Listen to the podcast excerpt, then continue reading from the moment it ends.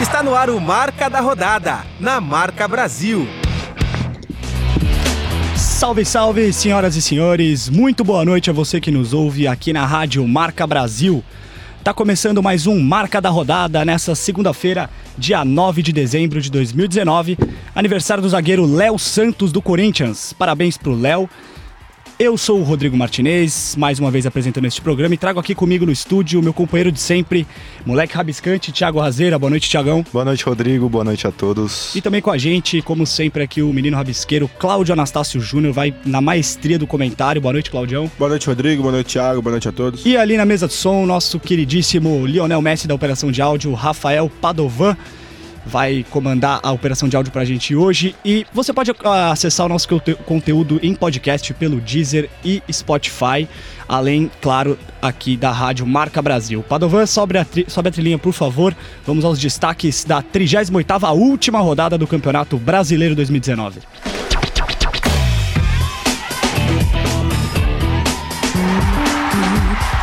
Cruzeiro perde do Palmeiras e é rebaixado pela primeira vez em sua história. Santos goleia o campeão Flamengo e consegue o vice-campeonato. Fluminense vence Corinthians na Arena e se classifica para a Sul-Americana. E antes da gente começar a passar por todos os jogos da rodada, da última rodada do Campeonato Brasileiro, o Thiago vai passar para a gente a classificação final dessa edição do Brasileirão. Thiago, por favor. Bom, Rodrigo, o campeonato finalizou dessa forma. O Flamengo campeão com 90 pontos, o Santos e o Palmeiras, melhores vices inclusive, com 74 pontos. O Grêmio em quarto, fechando o G4 com 65 pontos, o Atlético Paranaense com 64, o São Paulo em sexto com 63, Internacional com 57 pontos e Corinthians com 56 fecham o G8, o grupo de times que vão para Libertadores. Em nono tem o Fortaleza com 53, em décimo Goiás ficou com 52, já virando a página o Bahia com 49 pontos, em 12º o Vasco também com 49, em 13º o Atlético Mineiro com 48 pontos, em 14º o Fluminense com 46. Esses são os times que vão para a Sul-Americana. Em 15º Botafogo com 43, em 16º Ceará com 39 e rebaixados para a Série B tem o Cruzeiro com 36 pontos, o CSA com 32, a Chapecoense com 32 e o Havaí com 20 pontos na, na lanterna. lanterna. É, e Todos os jogos dessa rodada, Thiago, aconteceram às quatro da tarde, todos no mesmo horário. Isso é um fato bem raro de acontecer durante o Campeonato Brasileiro. E o Galo, né? Vamos começar falando do jogo do Galo. O Galo começou bem, abriu o placar logo no começo da partida, mas sofreu uma pressão muito forte lá no, no Beira Rio e levou a virada do Internacional. Resultado de 2 a 1 deixou o Colorado em sétimo na tabela classificado para já estava classificado para a primeira fase da Libertadores e o Galo caiu para 13 terceiro, também já estava classificado para a Copa Sul-Americana, mas caiu uma posição, Thiago. Bom, é, sem metas pretensiosas na tabela, o jogo que só teve gol de gringo, né? Não surpreendeu pelo resultado. É, o que me surpreendeu foi o seguinte: a dificuldade de criação do Galo, que é notória. O Mancini não implantou novidades táticas e na próxima temporada o time não pode mais ficar dependendo da bola parada do Otero, assim como seus chutes de fora da área e deixar o Franco de Santo ou o Ricardo Oliveira isolados no ataque, né? Eles jogam praticamente sozinhos ali centroavante e não são abastecidos. E um ponto positivo do Galo é o retorno do goleiro ídolo Victor, né? Porque o goleiro jovem que vinha, acho que era o Clayton, né? Se eu não me engano. Ele fez uma boa temporada, mas mesmo assim o Victor vai dar uma, uma segurança para esse gol do Galo disputado novamente as Sul-Americana. Voltou fazendo brincadeirinha com o rebaixamento do Cruzeiro, depois a gente vai falar disso. É, nesse jogo, o Inter fez uma pressão muito forte depois que tomou o gol no começo do jogo, Cláudio. É, criou várias chances é, que partiram do, principalmente dos pés do D'Alessandro, que é o maestro desse time, apesar da idade, é um jogador que ainda consegue criar muito pro Inter. E não se abateu com o gol que logo aos 5 minutos tomou e foi para cima até virar o jogo no, no segundo tempo, né? Bom, o Inter que tem um bom time, como você falou, depende bastante do Alessandro, que é um, um meio-campo com muita qualidade, apesar de já ser quase que um veterano. O Inter tomou o primeiro gol logo cedo, mas logo já partiu para cima, buscando a, a virada, a reverter o resultado. Não virou o jogo antes, porque o Vitor voltou e voltou muito bem, fez grandes defesas, evitou uma, uma derrota pior do Atlético.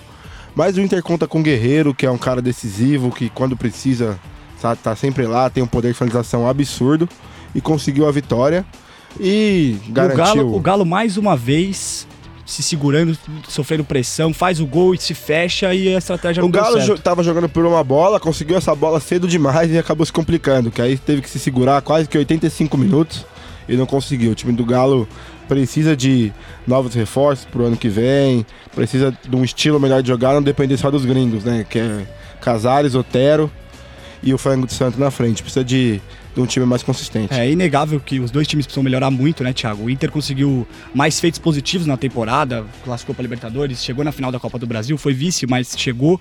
É, mas não é um time ainda pronto. A mesma coisa o Galo. O que, que falta para esse Inter? O que, que pode faltar para esse Galo também, que eu acho que precisa de mais coisas do que o Colorado, né? Primeiro precisa de um comandante com um trabalho a longo prazo, né, nos dois times. E bom, eu creio que o Inter teve essa temporada melhor, é, porque já havia um trabalho sendo construído pelo Dar Helman e fez igual o Grêmio, seu rival é, do mesmo estado, e priorizou as Copas. É, o Inter priorizou a Libertadores e o mata-mata da Copa do Brasil e conseguiu ir mais longe na competição. O Galo conseguiu chegar na semifinal da Sul-Americana, mas é muito pouco para esses times que dependem é, de resultados e, bom, eu acho que essa janela vai ser crucial com a saída do Elias, do Atlético, enfim, com é, jogadores do Inter, por exemplo, o Guerreiro e o D'Alessandro, precisando mais de, de sequência para poder disputar títulos realmente ano que vem. Bom que você tocou no ponto do Guerreiro, o Cláudio também tinha falado da, da decisividade do Guerreiro. Ele fez gols muito importantes nessa reta final pro Inter. Ao longo do campeonato ele não foi tão bem, mas nessa reta final ele fez muita diferença. Ele praticamente garantiu o time no G8, porque o Inter, é, talvez sem ele não tivesse conseguido, porque o Fortaleza e o Goiás estavam ali então, agora acabou o campeonato, mas o, o Fortaleza e o Goiás chegaram até a última rodada tentando. E o Inter é, não teria conseguido 10 pontos se não fossem os gols do Guerreiro. Decisivo, né? Então, Peruano. se o Guerreiro não tivesse feito nenhum desses gols que ele fez é, na reta final, o Inter não teria feito 10 pontos, ou seja, o Inter não estaria na zona de classificação para Libertadores. Esse é um fato que comprova realmente a decisividade do Guerreiro nesse time do Inter. O jogo, que na verdade não foi na sequência, foi ao mesmo tempo, mas é, na nossa sequência aqui, é, era só mais um jogo. Só mais um o último jogo do Campeonato Brasileiro para os dois times, é, os melhores times nordestinos na tabela. Mas o duelo entre Fortaleza e Bahia teve uma festa muito impactante da torcida no Castelão, muito linda a festa, pedidos de Fica Rogério, lei do ex e um jogo bem movimentado, Thiago. O tricolor cearense venceu o tricolor baiano por 2 a 1 e finalizou sua melhor campanha na Série A, em nono lugar. É, o meu destaque vai para o mosaico belíssimo da torcida do Fortaleza, né? Que realmente impulsiona esse time. E, bom, nos duelo, do, duelo dos dois melhores técnicos que treinam equipes nordestinas, ao meu ver, é a menção rosa Lisco doido.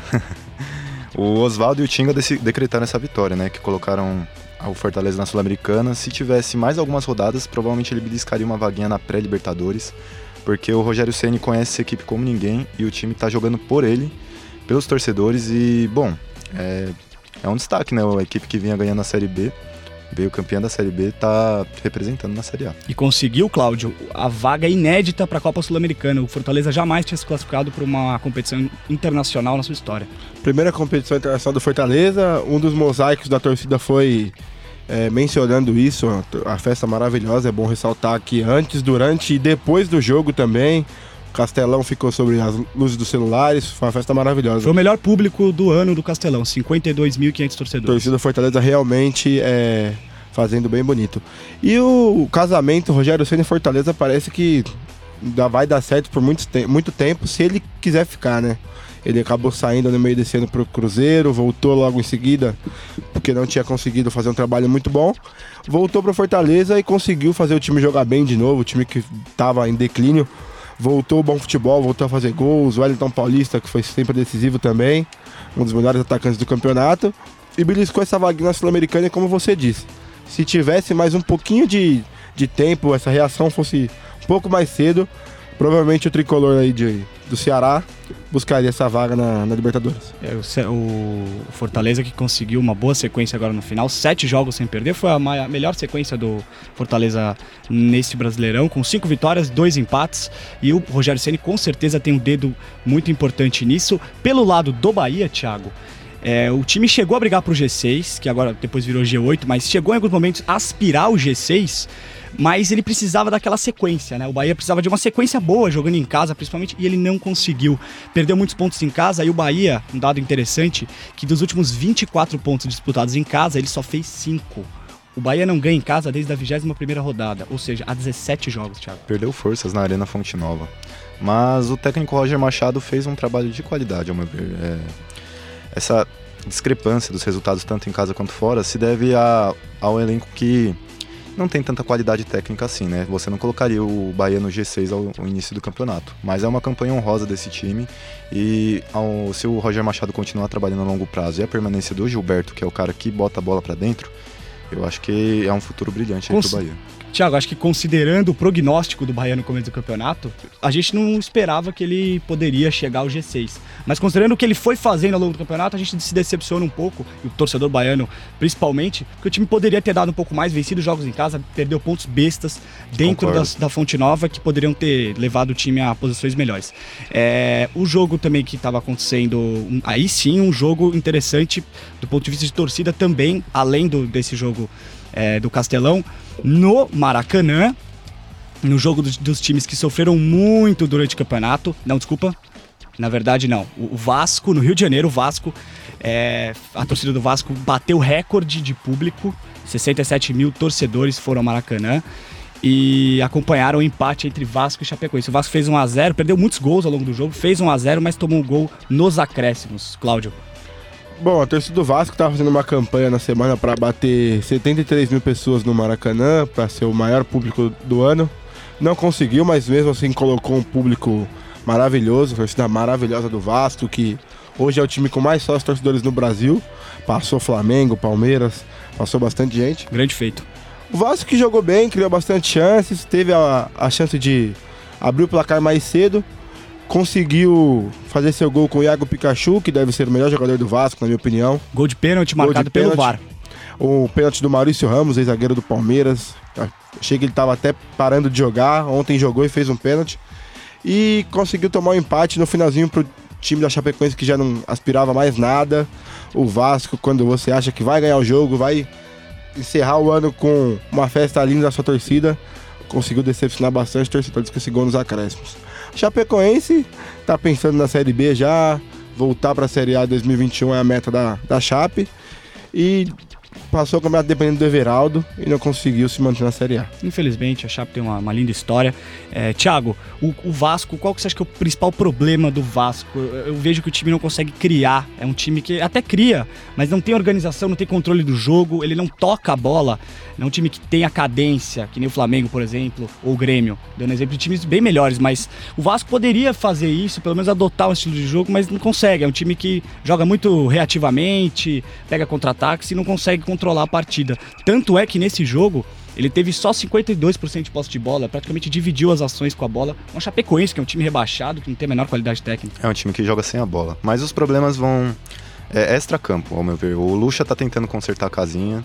O time não é tão qualificado assim, mas com a chegada do Guarim, que tá jogando como um camisa 10 armador nesse time, é, é, eu acho que pode surgir algo bom desse Vasco. É, pode usar esse campeonato carioca, carioca próximo para treinar.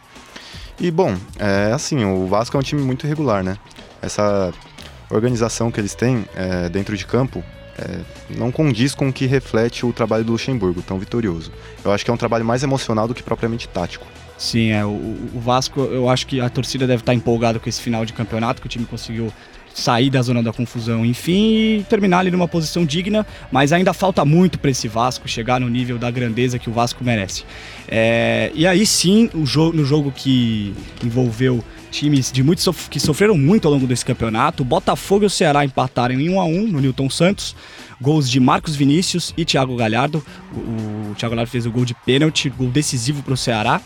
É, o Ceará escapou do rebaixamento, o Cruzeiro perdeu do Palmeiras e de qualquer maneira, mesmo se o Ceará perdesse do Botafogo, ele estaria livre. Mas ele conseguiu o empate que garantiu é, a, tranquilidade do, do, do time cearense, né, Cláudio? Sim, o Ceará que no começo do campeonato estava fazendo uma campanha até que legal dentro de casa. Thiago Galhardo com futebol excepcional, se autodenominou melhor meia do Brasil, discordo, mas estava fazendo um grande campeonato. Caiu de rendimento, tanto o Galhardo como o time em si, e brigou na, na zona de abaixamento até o final. O Ceará só não caiu porque o Cruzeiro fez muita força para cair e deixou o time cearense na primeira divisão. E o Botafogo também, Cláudio. Eu acho que o Botafogo, ele, claro, teve seus méritos, ganhou alguns jogos importantes agora no fim, que salvaram ele, mas ele teve muita sorte. O Botafogo teve 21 derrotas no campeonato e não caiu. É o terceiro vez. time, terceiro time que mais perdeu no campeonato. O Botafogo fez campanha para ser rebaixado. Poderia ter sido, terminou o campeonato com 43 pontos. A gente sabe que matematicamente 43 pontos é, é campanha de time rebaixado, tradicionalmente falando. É que assim, o campeonato viveu uma situação bem inversa. Tanto na ponta que o Flamengo fez uma campanha muito alta e os seus vices fizeram campanha de campeões e não conseguiram chegar. No rebaixamento, quem caiu fez uma campanha muito, muito, muito ruim. Por isso que o Ceará e o Botafogo se safaram e ficaram na primeira Foi divisão. um campeonato muito atípico, realmente. Thiago, só pra fechar o Botafogo aqui, o Alberto Valentim, ele tá se desdobrando pra tentar achar um time ideal pro Botafogo. E eu percebo que ao longo das, das últimas partidas, principalmente, ele tem variado muito o time. E não tá conseguindo encontrar o time ideal. O Botafogo, aquilo que a gente tá falando, o Botafogo não se encaixa. E aí? E esse Alberto Valentim não consegue ajeitar o time, principalmente do meio campo pra frente. Tá ele consegue segurar a bronca pro ano que vem? Olha, eu acho que ele consegue porque é a única opção. É, tá mudando o jeitão de jogar, tá tentando se desdobrar a cada jogo, como você ressaltou, porque o time não joga mais em função do Diego Souza, que é um camisa 9. Então, diversos jogos você vai ver o Botafogo com três atacantes atacando pelas beiradas, às vezes dependendo da bola parada. E eu acho que o Alberto Valentim pode treinar esse time na pré-temporada, se der para chegar alguns reforços aí de qualidade técnica, principalmente no meio de campo, esse time pode fluir. Bom, Havaí e Atlético Paranaense perderam chances, os goleiros trabalharam bem. E o jogo não saiu do zero na ressacada, um jogo com pouca história pra contar. Só o destaque pro, pro goleiro Lucas do Havaí, que fez boas defesas e salvou a derrota do, do time de Santa Catarina. E foi aquele autêntico jogo sem importância nenhuma, né? Essa rodada teve vários jogos sem relevância, mas esse jogo nem gol teve. Para testar jogadores, né? É, o Havaí que já visa a Série B, o pior time do campeonato. E o Atlético que fez uma campanha surpreendente é, após ter vencido a Copa do Brasil. Conseguiu tirar ponto dos grandes, conseguiu jogar bem tanto fora de casa também, é, devido ao trabalho que já era implantado pelo Fernando Diniz, de um time agressivo, vertical, e também principalmente pelo Thiago Nunes. Eu acho que esse Atlético pode, se chegar um técnico estrangeiro e continuar jogando dessa forma, vai conseguir dar trabalho no que vem. Cláudio, o Havaí, o Havaí fez a segunda pior campanha da história dos pontos corridos. Só não foi pior que a campanha do América de Natal em 2007, que a pontuação foi de 17 pontos, o Havaí fez 20. O Havaí é um time que tradicionalmente sobe bastante. É o, é o segundo time, é o time que mais sobe depois do América Mineiro, time que mais sobe para primeira divisão, que tem acesso para primeira divisão, mas ele não consegue se manter e desce, faz campanhas como essa. Falta força para esse Havaí. O Havaí fica nesse vai e vem tem uns anos já. Desce para a segunda divisão e sobe para a primeira novamente. Mas como você disse, não consegue se manter na primeira como o Ceará, conseguiu manter, o Fortaleza fez uma campanha brilhante. Eu acho que falta força, falta investimento mais no, no, no clube de Santa Catarina. Para A chegar base, a, talvez, né? A base seria uma boa e chegar a reforços que não sejam em fim de carreira. Que o Havaí tradicionalmente até traz bons jogadores que tiveram carreiras brilhantes, mas já no final de carreira isso acaba aumentando a folha salarial do clube e não trazendo o, o investimento Resultado, técnico esperado. É. E aí isso faz com que o time fique nesse vai e vem aí. Eu acho que isso sendo corrigido, usando os meninos da base, dá pra fazer um time melhor e se manter na primeira divisão. Se teve uma coisa que, que teve muito nessa rodada foi jogo sem aspiração, sem ambição entre várias equipes. E a mesma coisa aconteceu no Serra Dourada entre Grêmio e Goiás. O Grêmio jogou com o time praticamente reserva, o Goiás, um jogo de viradas, conseguiu ganhar o jogo por 3 a 2 e terminou na parte de cima da tabela, uma posição acima do Bahia. O Goiás tentou, bem que tentou chegar ali, se aproximar da zona de Libertadores, não conseguiu, mas terminou o campeonato de forma digna, Thiago. É, o He-Man guardou dois e terminou com a maior pontuação do Cartola. O Michael, que pra mim é a revelação, o Michael, que é pra mim a revelação do campeonato. E apesar dessa oscilação, o time esmeraldido fez um, campeonato, um bom campeonato, longe do Z4 e beliscando uma vaguinha na Sul-Americana, né? É, o Cláudio, só um comentário aí do, do Goiás. O Goiás, você acha que se reforçar esse elenco, pontualmente, claro, porque não é um time com grande poderio econômico, a gente não pode exigir que o Goiás vá fazer grandes contratações, mas o Goiás é um time que já chegou em final de Sul-Americana, vai disputar inclusive a Sul-Americana do ano que vem. O Goiás pode aspirar coisas maiores do que esse ano, que ele ficou ali na me- metade da tabela e quase sonhou com o Libertadores? Sim, o Goiás tem um bom time, vindo da Série B também. Conseguiu fazer uma campanha bem digna é, da- do tamanho do clube. Eu acho que se conseguir manter o He-Man, acho o Michael difícil de ser, ser mantido no, no time esmeraldino, até por ser jovem, muitos times grandes de olho, com poderio financeiro mais alto. Mas o Goiás podia aproveitar isso, usar esse dinheiro que vai entrar com a venda do, do Michael, pedir jogadores em trocas que não estão sendo usados em outros clubes, para manter o time bom, qualificar um pouco melhor e brigar pela vaga na Libertadores do ano que vem no Brasileiro e eventualmente pela Sul-Americana também, quem sabe. Tá certo. E para fechar os nossos destaques do Marca de hoje, é, o ataque de São Paulo funcionou bem, num jogo fraco, mas o time venceu o já rebaixado CSA e terminou em sexto. Boa campanha do Tricolor, né, Thiago? Mas poderia ter sido melhor. Poderia. É... O Tricolor pôs em campo uma garotada de qualidade que não teme para cima. E é esse o espírito da coisa do Fernando Diniz, que permanecerá no cargo em 2020 terá o tempo de trabalho que precisa e que ele pede para dar liga ao time titular e repor à altura todos que possam sofrer com lesões, que esse foi um dos problemas cruciais do São Paulo nessa temporada. O plantel é qualificado, né? Mas no último ano de mandato do Leco, a torcida clama por títulos, basta organizar a casinha internamente, dando respaldo à comissão técnica e aos jogadores, que o São Paulo entra como favorito em todas as competições que disputar, né? Pode vir forte para Libertadores. O São Paulo, a gente já falou aqui no programa, não tem muito para onde correr. É isso, é uma coisa simples teve a melhor defesa do campeonato, foi muito bem defensivamente, o setor defensivo foi encaixado com Arboleda e Bruno Alves, defesa bem sólida, mas no ataque foi pífio, assim, para o que o São Paulo pode chegar. O São Paulo foi o 12 é, melhor ataque do campeonato, se é que a gente pode dizer que é o melhor ou pode dizer que é o oitavo pior ataque do campeonato. O time teve altos e baixos, né? A defesa boa, mas em compensação o ataque muito ruim. Marca da rodada. Se eu errei, se eu tenho alguma parcela de responsabilidade, foi sempre tentando acertar. Eu nunca pequei por omissão. E nesse momento eu entendia que eu tinha que fazer alguma coisa para tentar salvar e não consegui, infelizmente. Né? O Cruzeiro acabou caindo. Que nós tenhamos isso agora como aprendizado para que erros que foram cometidos não se repitam. Nós já vimos aí grandes clubes do futebol brasileiro cair, não foi só o Cruzeiro. Uns caiu, voltou e foi campeão do mundo. Dois deles, o Corinthians e o Internacional, aprenderam com os erros. E na segunda divisão tiveram a oportunidade de rever tudo, né, e recomeçar. Eu acho que o mais importante nós não perdemos, que são 9 milhões de torcedores que vai ajudar, que vai nos ajudar a reerguer esse clube tão querido.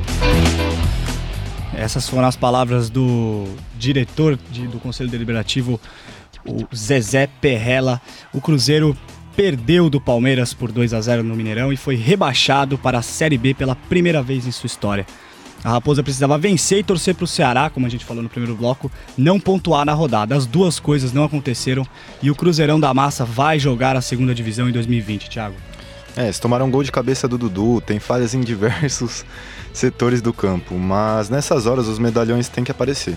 É, e o Cruzeiro já tinha caído bem antes, só tornando o estopim mais triste, com uma derrota merecida e uma depravação do estádio cruel. É, o Cruzeiro se rebaixou em diversos quesitos.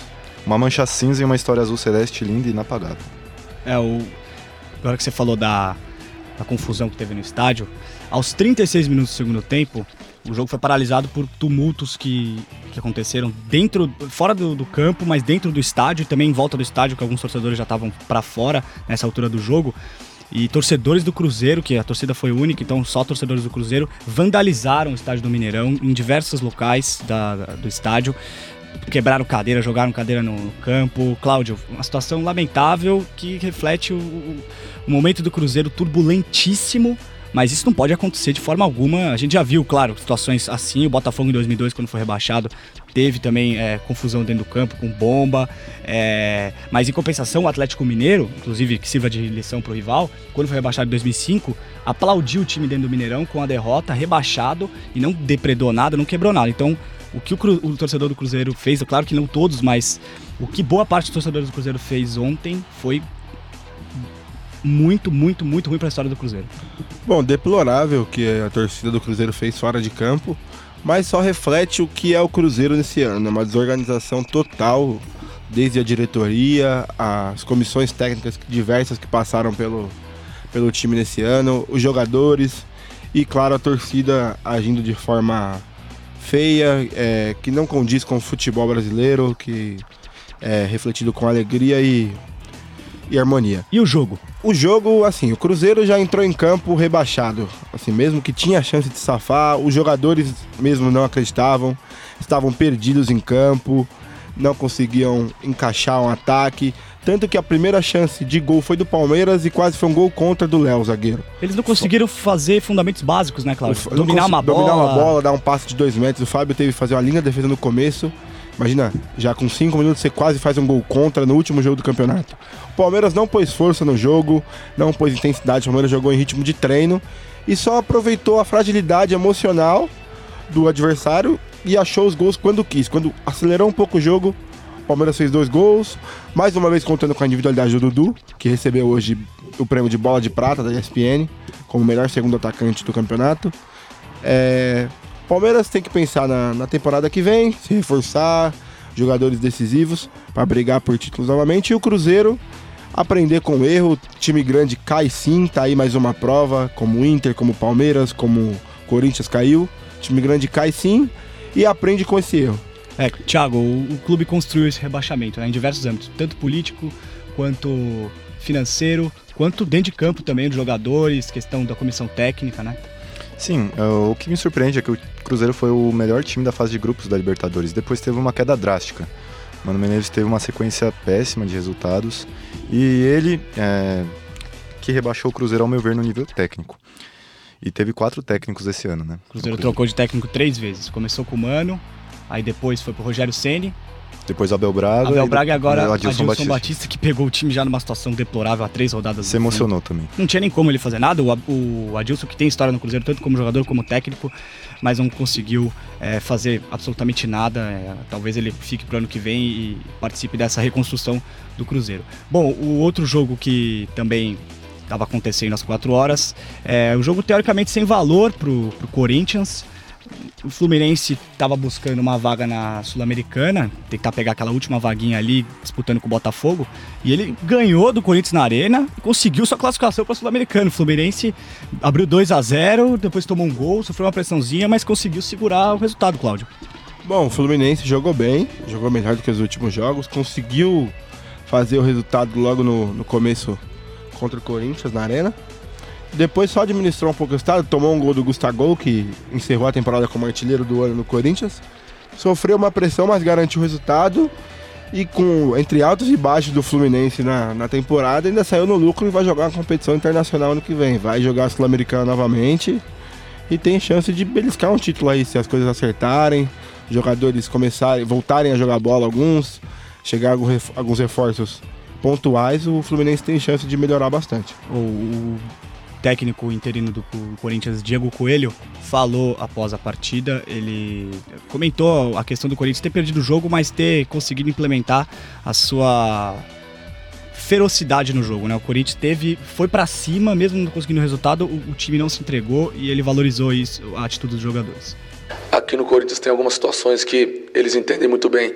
Se você lutar, se você brigar e o resultado não vem, eles vão te aplaudir porque eles sabem que vocês, que os jogadores honraram a camisa do Corinthians dentro do campo. É sempre assim aqui.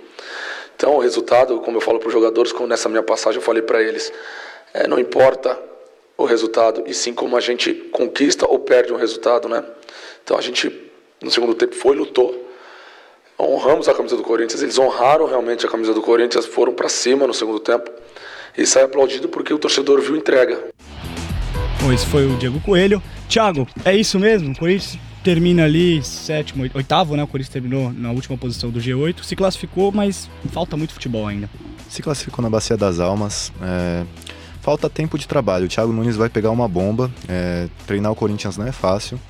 Mas acho que vão chegar alguns reforços aí pro Timão nessa, nessa janela. E aí o Thiago Nunes vai conseguir implantar um estilo de jogo igual do Atlético e não vai ser fácil, não vai ser rápida essa mudança, mas o Corinthians, por ter conseguido muitos títulos nesses últimos anos, a torcida ficou mal acostumada, por assim dizer, né? Sim, é estilo que você comentou do Thiago, que já tá começando com o Diego Coelho. O time já tenta ir mais pra frente, mas ainda não conseguiu implementar 100% esse estilo. E na despedida do Brasileirão 2019, 2019, o Santos goleou o campeão brasileiro Flamengo por 4 a 0 na Vila Belmiro e garantiu o vice-campeonato. O rubro-negro já tinha conquistado o título há quatro jogos, mas perdeu a invencibilidade de 24 partidas e sofreu a pior derrota na temporada. Cláudio. Bom, o Flamengo que jogou em ritmo de, de treino, não entrou em campo focado, ao meu ver, tá com foco já no Qatar, no Mundial. Entrou com o time completo, sim, só com a exceção do Rafinha, que entrou o Rodinei, que o nível de futebol é muito, muito abaixo. Mas vamos dar moral e mérito ao Santos, do São Paulo, que fez um baita jogo, o Marinho jogando muito, o Carlos Sanches, para mim, um dos melhores jogadores da América, fez dois gols, quase fez um gol de bicicleta. O Santos realmente entrou para engolir o Flamengo e conseguiu, pelo menos, ter esse gostinho de golear o campeão. Já que não conseguiu buscar o título, pelo menos tem como é, prêmio de consolação, vamos dizer assim, uma goleada em cima do campeão brasileiro. Thiago, o, o Flamengo podia ter jogado com time reserva? Você acha que jogar com todos os titulares, ou quase todos, né? Só não jogou com, com Rafinha, como disse o Cláudio. É, o time, o Felipe Luiz jogou mal, alguns jogadores meio desatentos, meio devagar talvez estejam tirando o pé porque tem o um Mundial daqui uma semana, então talvez o time poderia ter jogado com time reserva, né? Eu acho que isso não faz parte da filosofia do Jorge Jesus. Ele gosta de dar sequência cada vez mais aos jogadores, né? Porque ele fala o que recebem para isso, é simples. Essa foi uma das principais mudanças implantadas nesse plantel rubro-negro. E bom, é, eu acho que essa mudança proveio porque há um desgaste físico sim da temporada, os jogadores não estão acostumados a jogar com essa intensidade durante todos os jogos. E, bom, é, não valia muita coisa para o Flamengo, né? Era mais ritmo de treino mesmo. Eu acho que há uma discrepância muito grande entre os reservas e os titulares ainda. E o Flamengo vai ter que fazer uma partida praticamente perfeita na semifinal e na final, principalmente caso chegue contra o Liverpool. É, e como disse o Cláudio, a gente não pode tirar os méritos do Peixe, que teve suas peças todas funcionando muito bem no ataque. O Sanches, meio campista, que é muito completo, o Marinho, Soteudo, Os Sacha. gringos, né? os gringos. O Santos jogou muito bem no, do meio campo para frente mais uma vez. Defesa foi impecável, Veríssimo muito bem. Que temporada do Veríssimo, né? E, e o Sanches ao final da partida, para a gente encerrar a marca da rodada, vamos colocar a fala do Sanches, meio campista uruguaio do Santos, que fez dois gols e fez uma baita partida. Acho que fizemos um grande trabalho, não só este jogo, sino em todo o campeonato. Eh, sempre lutamos, como digo sempre, orgulhoso de de todo el chimi, de entregarse al máximo en cada juego. Y hoy disfrutamos, hoy disfrutamos el juego contra el último campeón, contra el campeón de la Libertadores y una motivación extra de, tener el estadio lotado. La verdad que para nosotros es una motivación de salir a cada cancha y, y dejar la vida. Então é isso, esse foi o Sanches, é, declaração aí de vai manter a sequência. Espero que o Sanches fique no Santos para o ano que vem. E com essa declaração do Carlos Sanches, fechamos o Marca da Rodada de hoje e o último Marca da Rodada ao vivo deste ano. Nós faremos programações especiais nos, nas próximas três semanas até o fim do ano e no ano que vem a gente retoma com campeonatos estaduais e outros jogos até o início do Campeonato Brasileiro que deve começar em abril. Tiago, muito boa noite, muito obrigado pela sua participação hoje aqui. Muito obrigado, Rodrigo, Cláudio, Padovan e a todos os nossos ouvintes. Cláudio, muito boa noite. Boa noite, Rodrigo, boa noite a todos, boa noite, Tiagão, Padovan. E pedir a todos que acompanhem nossos especiais que virão conteúdos bem legais. Virão boletins é, sobre Flamengo, sobre Atlético Paranaense e também sobre Santos. Alguma questão de, de times que se destacaram neste ano, sem dúvida nenhuma. Aguardem belíssimas novidades. Bom, e muito obrigado a todos os nossos ouvintes, todos que acompanharam até aqui. Padovan, valeu.